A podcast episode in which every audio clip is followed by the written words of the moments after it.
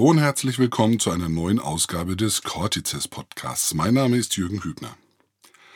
Globuli zwischen Wunsch und Wirklichkeit. Bekenntnisse einer Ex-Homöopathin.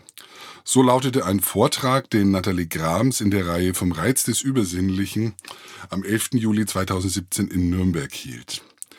Am Rande dieser Veranstaltung hat mein Kollege Helmut Fink ein Interview mit ihr geführt, welches Sie jetzt hören werden. Ich wünsche wie immer viel Spaß und viel Freude beim Erkenntnisgewinn. Ja, ich freue mich, dass wir heute im Nürnberger Planetarium Frau Dr. Nathalie Grams aus Heidelberg äh, begrüßen können. Und ähm, wir führen ein kleines Podcast-Gespräch zu einem sehr umstrittenen Thema, nämlich Homöopathie.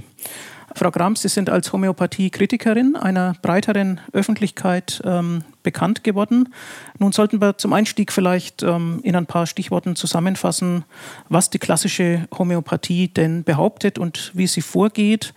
Ähm, es findet ja eine sehr individualisierte Anamnese statt und dann ähm, ja, wird das Simile-Prinzip angewandt. Das heißt also, man meint, Ähnliches mit Ähnlichem heilen zu können und nimmt dabei Potenzierungen vor.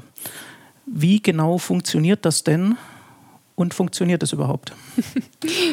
ja, also Homöopathen gehen davon aus, dass es tatsächlich so funktioniert, wie Hahnemann, der Begründer der Homöopathie, das vor 200 Jahren erfunden hat. Und er war eben der Meinung, dass Medikamente nicht materiell oder physiologisch wirken sollten, weil er sowieso der Auffassung war, dass Krankheiten durch eine Verstimmung der Lebenskraft, also quasi einer immateriellen Energie im Körper, geschuldet sind. Und diese gelte es nach diesem Ähnlichkeitsprinzip mit ebenfalls feinstofflichen energetischen Medikamenten auszugleichen. Und das meint er eben an sich selbst erfahren zu haben und dann auch an Patienten erfahren zu haben, die er so behandelt hat. Und daraus hat er die Idee entwickelt, dass die Homöopathie eben gegen alles ähm, wirksam sei, wenn sie diese Prinzipien des äh, Ähnliches heilt Ähnliches und dieser Potenzierung bei der Herstellung der Homöopathika einhaltet. Mhm. Ja, und was heißt denn Potenzierung? Ist das nicht einfach nur Verdünnung? Also als ich noch Homöopathin war, hätte ich das so nie gesagt. Ähm, tatsächlich ist es zwar so, aber Homöopathen gehen davon aus, dass ähm, durch das rituelle Schütteln bei der Potenzierung nicht etwa nur eine Verdünnung stattfindet, sondern dass darüber hinaus der Wirkstoff quasi dynamisiert, potenziert, energetisiert, verentstofflicht wird und dann nur noch über eine energetische Komponente auf eben jene energetische Lebenskraft einwirkt. Das glaubt man und davon ist mhm. man überzeugt. Ja, Energie, Lebenskraft, äh, das sind ja Konzepte, die mit dem naturwissenschaftlichen Weltbild heute nur schwer zu vereinbaren sind. Äh, lässt sich die Homöopathie denn in unser Hintergrundwissen über das Funktionieren des menschlichen Körpers integrieren? Ähm, oder ist das nicht einfach überholt, weil es auf letztlich auch überholten Grundbegriffen beruht? Also man darf einfach nicht vergessen, wann Hahnemann die Homöopathie erfunden hat. Das war vor 200 Jahren, als man Viren und Bakterien zum Beispiel noch gar nicht kannte als Erreger von Krankheiten. Und man war Krankheiten noch sehr viel hilfloser ausgeliefert und musste sie sich auch ja, ein bisschen zusammenreimen, weil man sie noch nicht erklären konnte. Und für diese Zeit hat er einfach eine interessante Theorie entwickelt. Es ist eben nur so, dass Medizin und Wissenschaft sich enorm weiterentwickelt haben, gerade in den letzten 150, 200 Jahren, dass viele von seinen Ideen heute ganz klar als überholt gelten müssen und wir viel besseres Wissen haben, um zum Beispiel Krankheiten oder auch Gesundwerdung zu erklären, sodass wir sagen können, er hat sich in vielen Punkten geirrt, aber für seine Zeit war das durchaus interessant. Mhm. Und äh, er hat sich doch seine Patienten sehr genau angeschaut. Äh, das heißt also, er hatte im Grunde einen erfahrungsbasierten Zugang. Ähm, ist das nicht etwas, was ähm, Verlässlichkeit bringt, ähm, einfach zu beobachten, ob es dem Patienten besser geht? Also man hat sich in diesem Beobachten der Erfahrung ja auch enorm weiterentwickelt. Früher hätte man gedacht, naja, es reicht ja, wenn ich meine drei oder 30 Patienten beobachte und gut dokumentiere, was da passiert. Man hat aber im Lauf der Wissenschaftsgeschichte festgestellt, dass es mitnichten reicht, drei oder 30 Patienten zu begutachten, zumal wenn die Bedingungen, unter denen man beobachtet, nicht standardisiert sind. Und deswegen ist man ja auf dieses ganze Trara der klinischen Studien und großer Gruppengröße mhm, und mhm. Vergleich gegen Placebo gekommen, weil man gemerkt hat, es gibt so viele Möglichkeiten, sich bei der Einzelerfahrung zu irren, dass man daraus keine validen Schlüsse ziehen kann. Ja, das Stichwort Placebo ist natürlich ähm, ganz wichtig. Ähm, was ist denn der Placebo-Effekt? Das ist ja ein echter Effekt. Ja, das ist auch ein Effekt, der häufig falsch verstanden wird, weil viele Menschen denken, das müsste man irgendwie eingeredet bekommen, damit er wirkt. Und ähm, das Gegenteil ist der Fall, dass äh, eine Placebo-Wirkung findet oft aufgrund von unbewussten Suggestionen statt. Die müssen weder dem Patienten noch dem Therapeuten bewusst sein. Und trotz des, trotzdem kann dieser Effekt zu physiologischen ähm, Veränderungen führen, die tatsächlich zum Beispiel das Verschwinden von Symptomen ähm, zur Folge haben können. Allerdings ist ist der Placebo-Effekt eben weder planbar noch gezielt einsetzbar. Mhm. Ja, könnte man aus heutiger Sicht sagen, äh, die Homöopathie ist einfach ein geschicktes Vehikel für den Placebo-Effekt. Auf jeden Fall. Okay, und äh, Studien würden dann zeigen, dass es keine Wirkung gibt, die über den Placebo-Effekt hinausgeht. Ja, es gibt ja sehr viele klinische Studien, auch große und aufwendige, auch Übersichtsstudien zur Homöopathie, die im Grunde genommen, je besser sie sind, also methodisch besser und auch je mehr Patienten sie einschließen, umso mehr zeigen, dass die Homöopathie der jeweiligen Vergleichsgruppe mit Placebo entspricht. Man vergleicht hier also Scheintherapie mit Scheintherapie. Natürlich finden sich da Nuancen mhm. an Unterschieden, aber die sind nicht spezifisch und deuten in keiner Weise in die Richtung, dass die Homöopathie eindeutig einer Placebotherapie überlegen wäre. Mhm. Also das heißt, nicht nur die Techniken, den menschlichen Körper zu beeinflussen und damit auch zu heilen, äh, haben sich weiterentwickelt, sondern in gewisser Weise auch der Erfahrungsbegriff, der dem Ganzen äh, zugrunde liegt. Ähm, oft in Gesprächen über Homöopathie hört man ja Fallgeschichten und das wird dann als persönliche Erfahrung äh, weitergegeben. Aber dieser ja letztlich anekdotische, persönliche Erfahrungsbegriff, ähm, der ist dann eben doch nicht so zuverlässig, der deckt die Breite nicht ab, ähm, wie das ein systematischer Erfahrungsbegriff äh, tun würde, äh, den wir in Studien zugrunde legen. Kann man das so sagen? Ich würde sagen, das ist richtig. Und was viele Menschen nicht wissen, ist, dass Studien nichts anderes machen, als Einzelerfahrungen in großen Gruppen abzufragen und dann zu gucken, gibt es dort jetzt irgendwie im Vergleich von einer standardisierten Gruppe zur nächsten standardisierten Gruppe irgendwelche besonderen Auffälligkeiten. Man versucht die Gruppen ja möglichst gleich ähm, und auch die Bedingungen möglichst gleich zu handhaben. Und wenn dort keine signifikanten, also wirklich nachweislichen Unterschiede auftreten, dann kann man davon ausgehen, dass da auch nichts Besonderes gewirkt hat oder stattgefunden hat. Jetzt kann natürlich in beiden Gruppen jeder der behandelten Patienten seine Erfahrungen in dieser Zeit machen und die kann ihm auch keiner nehmen. Das bedeutet aber noch nicht, dass die Gesamtheit oder quasi der Durchschnitt hier eine besondere Erfahrung macht, die man mit einer spezifischen Arzneiwirkung erklären könnte. Mhm. Ja, nun sagen Befürworter oft, aber es wirkt doch auch bei kleinen Kindern oder es wirkt doch auch bei Tieren. Ähm, und folglich kann es doch kein Placebo-Effekt sein, weil das Tier doch nicht äh, jetzt an irgendetwas glaubt, sondern äh, dessen Körper reagiert eben einfach. Also funktioniert es doch. Was sagen Sie denn darauf? Das ist, glaube ich, der Tatsache geschuldet, dass der Placebo-Effekt oft falsch verstanden wird. Der kann völlig unbewusst auftreten und er kann auch über einen Vermittler auftreten. Man nennt das dann wissenschaftlich Placebo bei Proxy.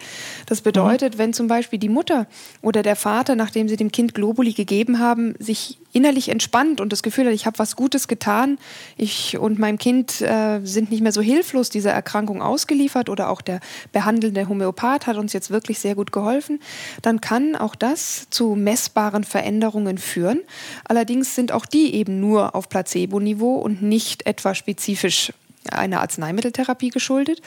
Und gerade Kinder und Tiere haben sehr, sehr feine Antennen, um ihre jeweilige Bezugsperson wahrzunehmen man kennt das zum Beispiel von ähm, Hunden, die epileptische Anfälle ihrer Tierhalter mhm. vorherspüren können, mhm. weil sie das an ganz feinen Merkmalen bereits feststellen können, bevor der Mensch selbst das merkt.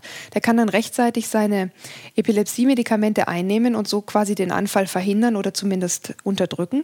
Und ähm, das finde ich ist ein gutes Beispiel, um zu sehen, wie sehr Kinder und Tiere, in dem Fall jetzt Tiere, sich auf den Tierhalter einstellen können. Und diese Dinge wirken zusätzlich zur vergangenen Zeit der mhm. Homöopathie entgegen, sodass sie als wirksam wahrgenommen wird. Ja, okay.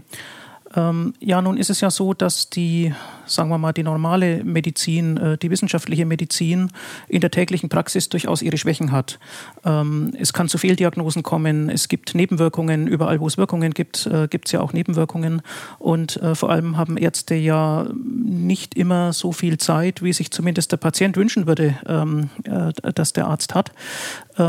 Ist es da nicht sinnvoll, dass man die Homöopathie, auch wenn es ein elaborierter Placebo-Effekt ist, dass man äh, die Homöopathie komplementär ähm, dazu mit einsetzt, um das zu kompensieren, was die andere Medizin an Schwächen hat.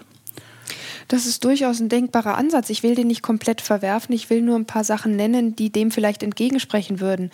Ich mhm. finde, es ist zum Beispiel ethisch nicht korrekt, Patienten eine spezifische Arzneiwirkung zu versprechen und ihnen eigentlich nur einen Placebo zu geben. Und ich finde es auch nicht in Ordnung, diese Kosten, die die Homöopathie gleichwohl verursacht, durch das Solidarprinzip der Krankenkassen tragen zu lassen. Wenn, dann müsste man sagen, gut, wer weiter auf die Homöopathie setzen möchte, vielleicht auch unter der klaren Ansage, dass es sich um eine Placebotherapie handelt, der muss dafür selbst in die Tasche greifen und kann dann natürlich die Globuli weiter für sich anwenden. Er kann zum Homöopathen gehen, der ihm im Zweifel tatsächlich besser begegnet als der normale Kassenarzt, dem diese Möglichkeiten einfach nicht gegeben sind aufgrund des Systems. Und damit wäre quasi allen gedient. Ich finde es aber einen besseren Ansatz zu sagen, okay, was ist denn das, was den Menschen an der Homöopathie gut tut und diese aus der Homöopathie rauszunehmen und in die normale Medizin zu integrieren. Dazu gehört zum Beispiel eben ganz klar der Zuwendungsfaktor, die Zeit mhm. oder vielleicht auch dieses individuelle Vorgehen, woran sich die, auch die normale Medizin aber auch zunehmend orientiert. Also das wäre dann das, was man so oft mit dem Stichwort der sprechenden Medizin oder eigentlich der zuhörenden Medizin ähm, verbindet. Oder auch die individualisierte Medizin ähm, kommt ja ins Gespräch, wobei da, glaube ich, ähm, eher sozusagen materielle Diagnosetechniken und dann auch ähm, Therapiemöglichkeiten gemeint sind. Ja. Ähm, aber im Grunde ist das doch ein, ein sinnvolles Hahnemannsches Erbe, äh, zu sagen, man soll sich den Patienten genau anschauen und soll ihn individuell behandeln und als Mensch äh, betrachten, um vielleicht noch mehr zu lernen über das Umfeld, damit auch über die Verursachung äh, seiner Krankheit oder seines Problems. Ich denke, dass das eigentlich auch das Grundprinzip unserer normalen Medizin ist. Also das ist, glaube ich, wirklich das, was man als Arzt tun möchte. Nur lässt das derzeitige derzeitige Gesundheitssystem das nehmen nicht ohne weiteres zu. Es ist nicht möglich für einen Kassenarzt, sich länger Zeit zu nehmen für einen Patienten, weil einfach darauf angewiesen ist, dass er viele Patienten in möglichst kurzer Zeit durch die Praxis schleust, um eben die mhm. Praxis mhm. auch rentabel führen zu können. Und bei Fachärzten geht es oft nur um Spezialdetails und nicht mehr um den ganzen Menschen. In Kliniken ist sowieso zu wenig Zeit und Personal da.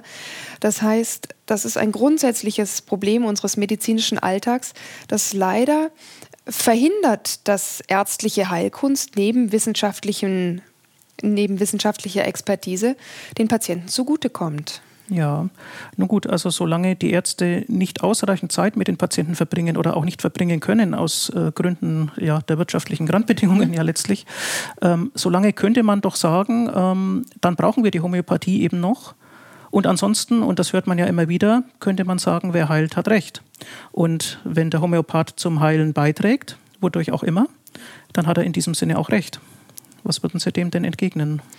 Naja, das Problem an der Homöopathie ist ja, dass sie nicht heilt. Sie kann nicht nachweisen, dass sie über eine Scheintherapie hinaus wirksam ist und damit zur Heilung beiträgt. Und die Frage ist halt, an was orientieren wir uns in der Medizin? Am Wunsch der Patienten natürlich auf gewisse Weise, aber ich denke, dass es auch wichtig ist, sich hier auf Fakten und belegte Tatsachen zu verlassen und auch nur diese den Patienten anzubieten. Und im Grunde genommen ist der Anspruch der evidenzbasierten Medizin, der patientenorientierten evidenzbasierten Medizin ja genau der, dass man sagt, was hilft diesem Patienten in seiner besonderen Situation vor dem Hintergrund des Wissens, das wir in der Medizin heute haben. Und da wissen wir leider, dass die Medizin, die Homöopathie allenfalls eine Scheintherapie ist. Und ich für mich fand es einfach unethisch, das dem Patienten mhm. dann als was anderes anzubieten. Ja, nun haben Sie ja über diese Fragen nach gründlicher Recherche ein Buch geschrieben mit dem Titel Homöopathie neu gedacht. Und ähm, das war ja, soweit ich weiß, als eine Art Brückenschlag äh, gedacht, nämlich äh, das, was man ja an der Homöopathie gerade bezüglich Zuwendung äh, zum Patienten an Positivem sehen kann, zu übertragen mhm. ähm, in die wissenschaftliche Medizin und damit auch ähm, ja, die Anhänger der beiden Richtungen äh, produktiv ins Gespräch zu bringen. Hat das denn funktioniert? Leider nein. Das war vielleicht wirklich ein naiver Ansatz, weil ich dachte, ich war ja mal als Homöopathin tätig, wenn ich das quasi nicht wusste. Ähm, vielleicht wissen das viele meiner Mitkollegen, meiner homöopathischen ehemaligen Mitkollegen auch nicht und es interessiert sie genauso, wie es mich interessiert hat und schockt sie vielleicht auch genauso, wie es mich geschockt hat. Aber ich habe die Erfahrung machen müssen, dass sie wohl bessere Abwehrmechanismen haben als ich und es ist mitnichten zu einem Dialog gekommen. Es hat vielleicht sogar auch zu noch mehr verhärteten Fronten geführt, als eh schon, schon ah. immer da waren. Mit Abwehrmechanismen ist jetzt nicht das Immunsystem gemeint, sondern äh, die Verdrängungsleistung gegenüber dem besseren Argument. Ja, genau so ist es leider, ja. ähm, sind Sie noch als Ärztin tätig? Nein, ich habe meine Praxis, das ist eine reine Praxis für Homöopathie war, geschlossen, weil ja, ja, ich keinen Grund mehr habe, Homöopathie anzubieten. Und für alles andere hätte ich einen Facharzt nachmachen müssen. Und das ist einfach mit meiner aktuellen Lebenssituation nicht vereinbar. Die Homöopathiekritik frisst viel Zeit. Ja, ich verstehe, aber Sie haben wahrscheinlich ähm, viele ähm, ja, Homöopathie-Patienten zurückgelassen, die mhm. jetzt traurig sind, dass sie nicht weitermachen.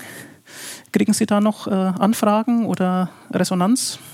Also die ganz große Resonanz ist natürlich abgeflacht. Man hat akzeptiert, dass ich mich quasi gegen die Homöopathie gewendet habe. Natürlich haben auch einige Patienten oder viele Patienten die Argumente, warum ich das getan habe, nachvollziehen können und haben sich ebenfalls von der Homöopathie abgewendet. Oder manche sagen, na gut, ich, ich brauche die Globuli, die ich noch zu Hause von Ihnen habe, eben auf. Hat mir ja immer irgendwie gut getan und ich verpasse schon nicht den Moment, wo ich dann wirklich mal zu einem richtigen Arzt gehen muss. Wieder andere haben aber nicht verstanden und ähm, würden wohl sicherlich sagen, dass ich ins feindliche Lager übergewechselt bin. Mhm. Also die Fronten sind verhärtet. Auf jeden Fall. Ja. Obwohl wir im Grunde ja in einer offenen Gesellschaft leben und ähm, Studien jedem zugänglich sind und Argumente ausgetauscht werden können. Aber an dieser Stelle, da merkt man doch Lagergrenzen sehr deutlich. Sehr deutlich und sie sind mir sehr viel mehr bewusst, als seit ich aus der Homöopathie quasi ausgetreten bin. Ich habe meine ehemaligen Kollegen immer als sehr offene, tolerante und empathische Menschen kennengelernt und war selbst ähm, vielleicht am meisten erschrocken über die vehemente Ablehnung meiner neuen Ideen und Thesen und äh, bin es im Grunde genommen immer noch. Also da ist eine massive Abwehr gegen jede Kritik, die ich früher natürlich auf gewisse Weise auch mitgemacht habe, aber wie vehement und wie unsachlich und auch wie unbelehrbar diese Haltung ist, das wird mir erst zunehmend klar. Ja, kann das damit zu tun haben, dass ähm, die Homöopathie-Anhängerschaft letztlich Züge eines Glaubens trägt? Ähm, ein Glaube, der mit einem Weltbild zu tun hat und ähm, den man sich nicht kaputt machen lassen möchte. Also ich würde da die Analogie zur Religionskritik äh, ins Gespräch bringen. Ähm, also bei einem praktizierten religiösen Glauben, da möchte ja der, der glaubt, auch nicht, dass das ständig durch kritische Argumente in Frage gestellt wird. Ähm, ist das eine, eine Analogie, die man vielleicht fruchtbar betrachten kann? Ich denke jetzt tatsächlich auch an die, ja, an die quasi pastorale Rolle, äh, die früher ja ähm, anerkannte Priester ähm, eingenommen haben, die Zugang hatten zu höherem Wissen, ähm, letztlich so wie der Homöopath auch, der die Lebenskraft äh, beeinflussen kann und äh, der dann zur Greifbarmachung, ja beim Homöopathen sind es eben die Globuli, ähm, äh, braucht, ähm, aber beim Priester war es dann vielleicht äh, das Weihwasser oder so, also mhm. Ähm, etwas, auf das man Zugriff hat und ja. Äh, das irgendwie nach geheimer Rezeptur wirksam gemacht wird und der Betroffene weiß nicht wie, aber er erfährt, dass es ihm gut tut. Das möchte man sich nicht kaputt machen lassen. Ist das nicht eine, eine Analogie, die mir würde die einleuchten? Ja, also ich würde dem voll zustimmen. Ich sehe wirklich, äh, je weiter ich von der Homöopathie wegkomme, immer deutlicher die quasi religiösen Züge, die die Homöopathiegemeinschaft hat und die immunisiert sie natürlich äh, gegen jede Kritik. Und der Unterschied zum Glauben besteht für mich darin, dass der Glauben Privatsache ist. Man kann an alles glauben. Wir haben Glaubensfreiheit in Deutschland, das ist auch gut so.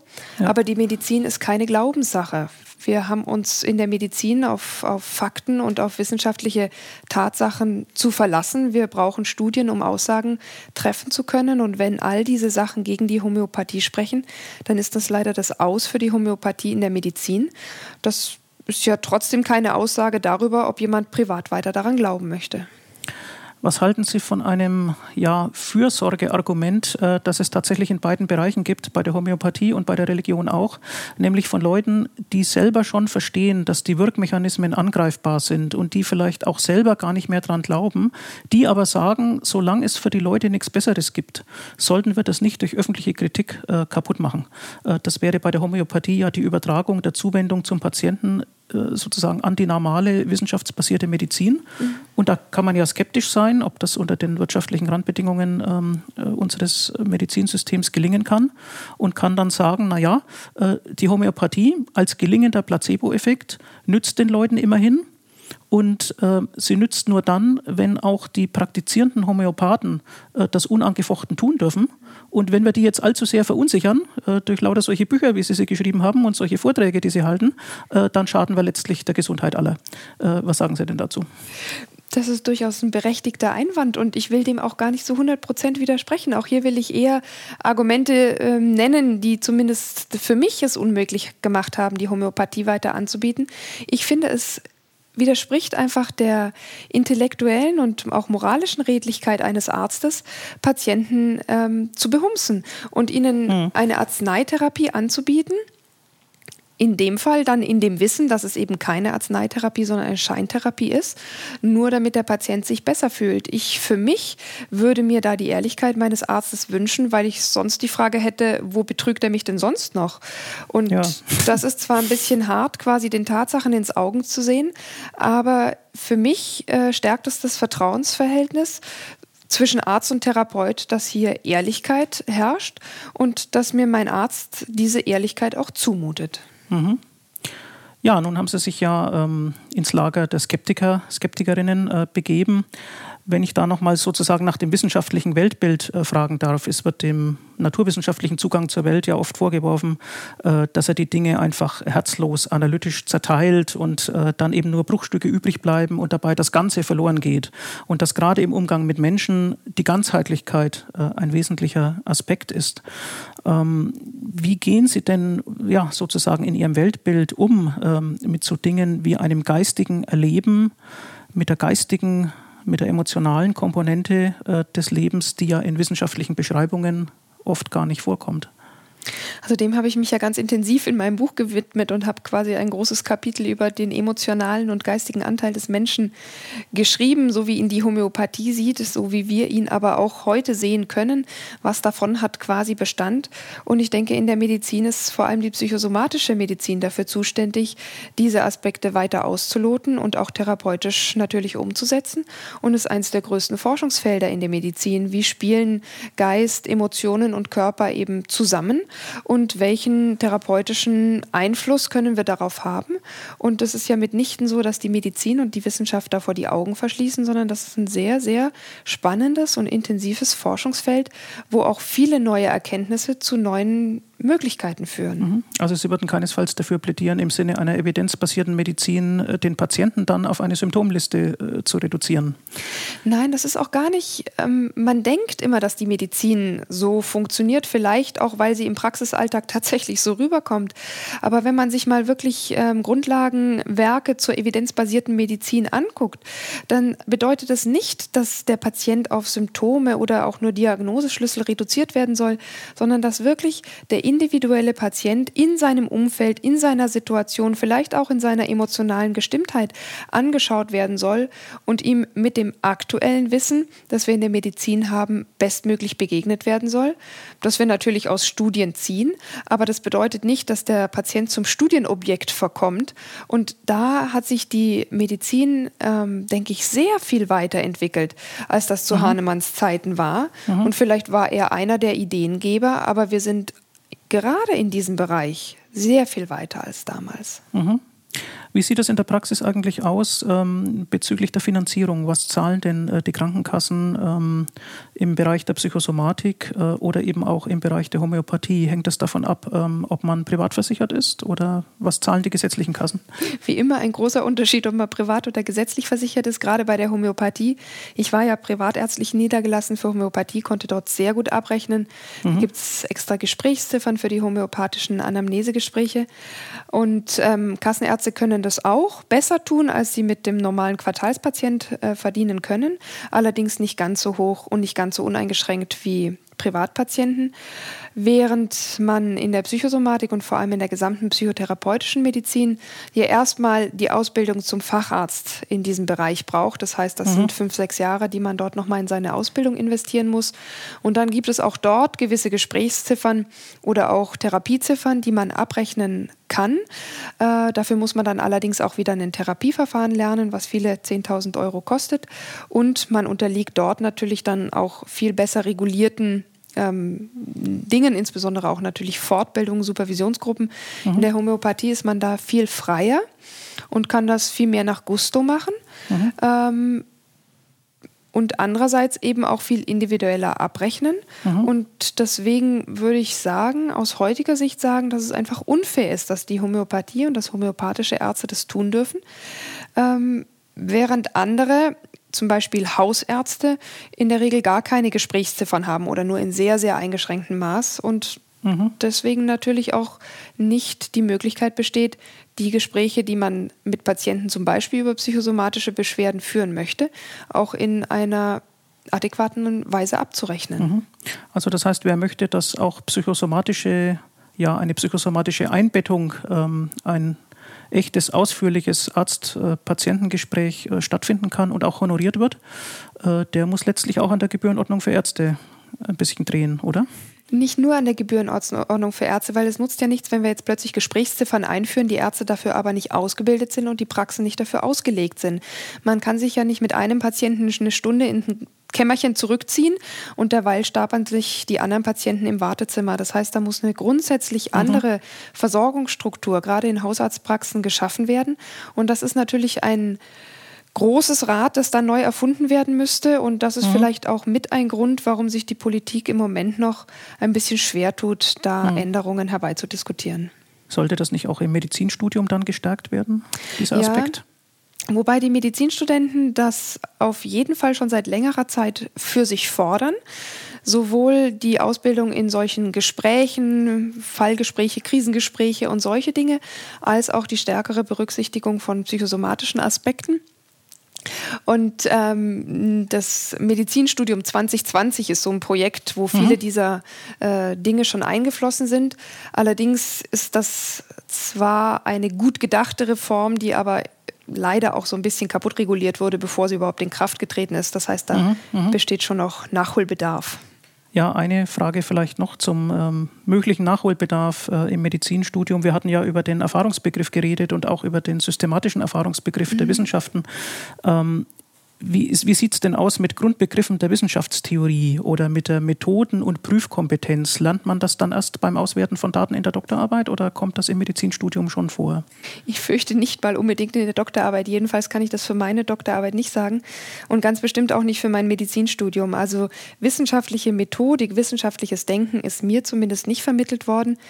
Nicht nur, weil ich das nicht mitbekommen habe, sondern weil es einfach kein Bestandteil der Ausbildung war, was mir im Nachhinein fast nicht mehr glaubbar erscheint. Aber es ist mhm. tatsächlich so, dass gerade auch Studiendurchführung, Studiendesign oder auch Statistik wirklich allenfalls rudimentär vorkam. Da sind Psychologen zum Beispiel wesentlich besser ausgebildet als Ärzte.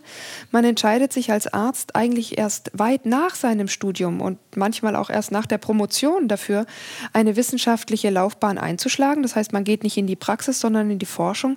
Und eigentlich lernt man diese Dinge erst dort. Mhm, mh. Okay. Ja, umso wichtiger und umso schöner, dass Sie aus einer eigenen Praxis heraus den Weg zum naturwissenschaftlichen Denken gefunden haben und damit hoffentlich vielen anderen Ärzten und Ärztinnen noch einen Schritt äh, vorausgegangen sind. Herzlichen Dank für das Gespräch, Nathalie Grams. Vielen Dank.